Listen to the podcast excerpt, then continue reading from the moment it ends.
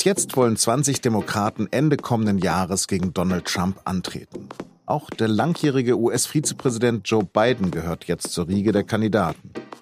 Wie Joe Biden gegen den Amtsinhaber gewinnen will, das erklärt US-Korrespondent Ellen Cassidy. Mein Name ist Lars Langener und Sie hören den SZ-Nachrichten-Podcast auf den Punkt. There are three basic reasons why I'm running for President of the United States. The first is to restore the soul of the nation, and the second is to rebuild the backbone of this nation. And the third is to unify this nation. We always do better when we act as one America. Joe Biden will die Seele und das Rückgrat der Nation wieder aufbauen und die USA vereinen. Mit dieser Rede eröffnet der Demokrat in Pittsburgh die Schlacht um das Weiße Haus 2020. Joe Biden ist damit zum dritten Mal dabei, 32 Jahre nachdem er zum ersten Mal seine Kandidatur angekündigt hatte. Das war 1988, damals ging es gegen George Bush Senior und 2008 wollte Biden auch schon Präsident werden.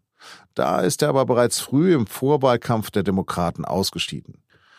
Zweimal also hat er keinen langen Atem bewiesen, aber dann wurde der langjährige US-Senator für den kleinen amerikanischen Bundesstaat Delaware 2009 acht Jahre lang Vizepräsident von Barack Obama. Und als solcher war er äußerst beliebt. Jetzt, mit 76 Jahren, will er es erneut an die Spitze der Vereinigten Staaten schaffen. Zu seinen Mitbewerbern gehören etwa der linke Senator Bernie Sanders, der 46-jährige Beto O'Rourke aus Texas und die Senatorin Elizabeth Warren. Laut einer ersten Umfrage führt Biden die Gruppe der Bewerber mit großem Vorsprung an. Seine erste Rede, nachdem er seine Kandidatur öffentlich gemacht hat, hält Biden vor Gewerkschaftlern in Pittsburgh.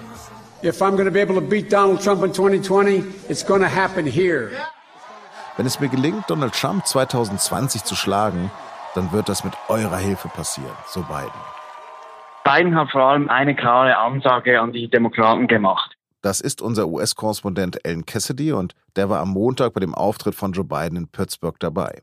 Wenn ihr Donald Trump 2020 schlagen wollt, bin ich der richtige Mann dafür. Mit meiner Erfahrung, mit meiner Herkunft, mit meinem Gespür für die Leute auch. Und ich denke, im Publikum kam diese Ansage ganz gut an. Aber warum hat denn Biden Pittsburgh in Pennsylvania überhaupt für seinen Auftritt gewählt? Hier leben nun mal viele jener Wähler aus der Arbeiterschicht vor allem, die vor drei Jahren äh, von den Demokraten zu Trump übergelaufen sind. Und Pennsylvania wird zusammen mit drei, vier anderen Staaten des Industriegürtels wohl auch in den nächsten Wahlen dann wieder entscheidend sein. Und Biden hat mit seinem Auftritt vor Gewerkschaften, das waren Stahlarbeiter, Feuerwehrleute, Lastwagenfahrer, er hat da versucht zu zeigen, er will diese Wähler zu den Demokraten zurückholen und so quasi den Weg ins Weiße Haus äh, möglich machen. Was würde ihn denn unterscheiden gegenüber dem Amtsinhaber Trump? Er sagt, er wolle den Mittelstand wieder aufbauen, auch indem die Gewerkschaften wieder eine stärkere Rolle spielen, indem zum Beispiel der nationale Mindestlohn angehoben wird. Und dann redet er natürlich auch darüber, dass Trump ein spalterischer Präsident sei, einer, der statt ein Präsident für alle Amerikaner zu sein, einfach den Hass im Land befeuere, nur an seine eigene Basis denke und so die Seele Amerikas bedrohe, wie es Biden nennt. Und das wolle er ändern. Hat denn Donald Trump schon reagiert? Trump hat Sleepy Joe Biden, wie er ihn jetzt nennt, vorgeworfen, von Pennsylvania keine Ahnung zu haben. Und ganz allgemein hat Trump sich jetzt schon mehrfach ähm, ziemlich kritisch über Biden geäußert, was manche auch als Signal dafür lesen, dass ihn Bidens Kandidatur ein wenig nervös macht. Biden ist ja relativ alt. Ist das denn gar kein Problem für die Demokraten? Die Altersfrage spielt eine Rolle. Er wäre ja im Fall einer Wahl bereits 78 Jahre alt. Das ist so alt wie noch kein US-Präsident bei Amt, Amtszeit war. Aber mein Eindruck ist ein wenig, dass die Altersfrage nicht die gleiche Rolle spielt, äh, wie sie es täte, wenn man jetzt zum Beispiel in Deutschland einen Spitzenkandidaten im gleichen Alter hätte.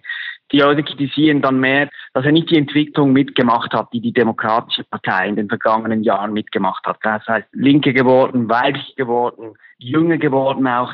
Biden ist natürlich nicht der Kandidat, der für diese Entwicklung steht.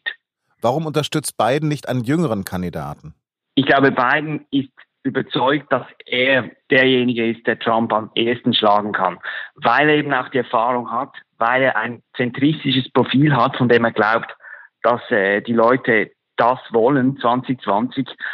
Und er ist ja nicht nur bei den Gewerkschaften, bei den weißen Arbeitern beliebt, sondern hat eigentlich auch bei den Afroamerikanern zum Beispiel gute Umfragewerte.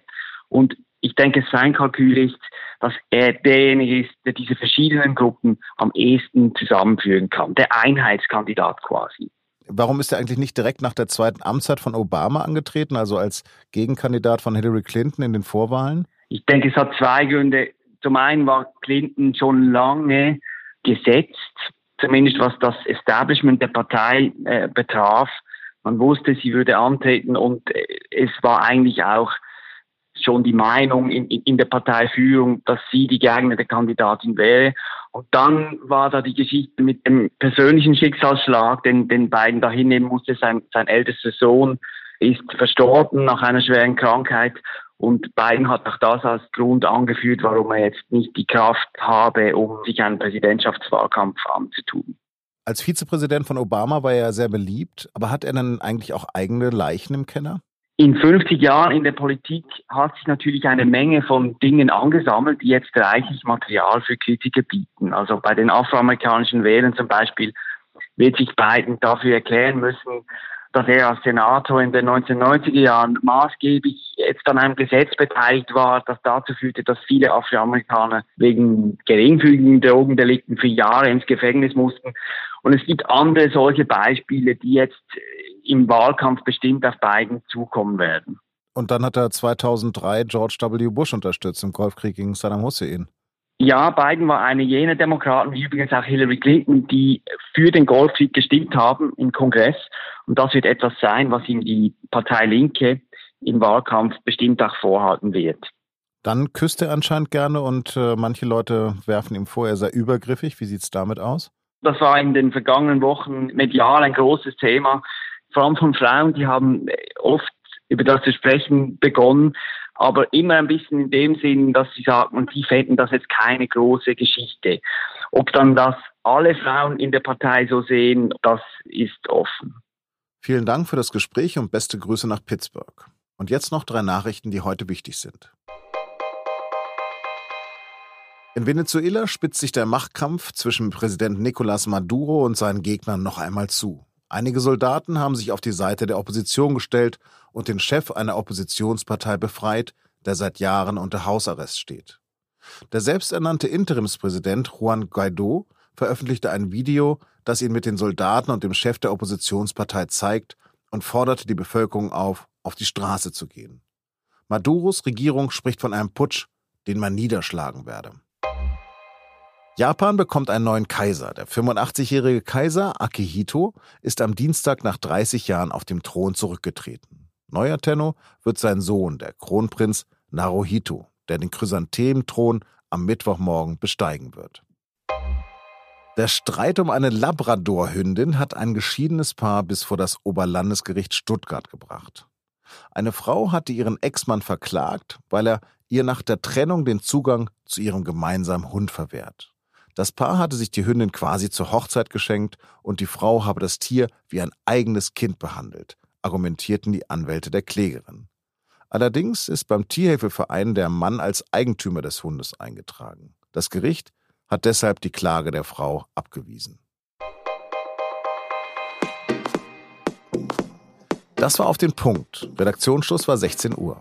Falls Sie am 1. Mai nicht demonstrieren gehen, dann empfehle ich Ihnen die Reportage über den politischen Liedermacher Manfred Maurenbrecher in der Feiertagsausgabe der SZ und digital auf projekte.süddeutsche.de. Sie handelt von einem, der trotzdem singt und weiß warum, allerdings immer am Mainstream vorbei. Danke fürs Zuhören und wir hören uns am Donnerstag wieder. Bleiben Sie uns gewogen.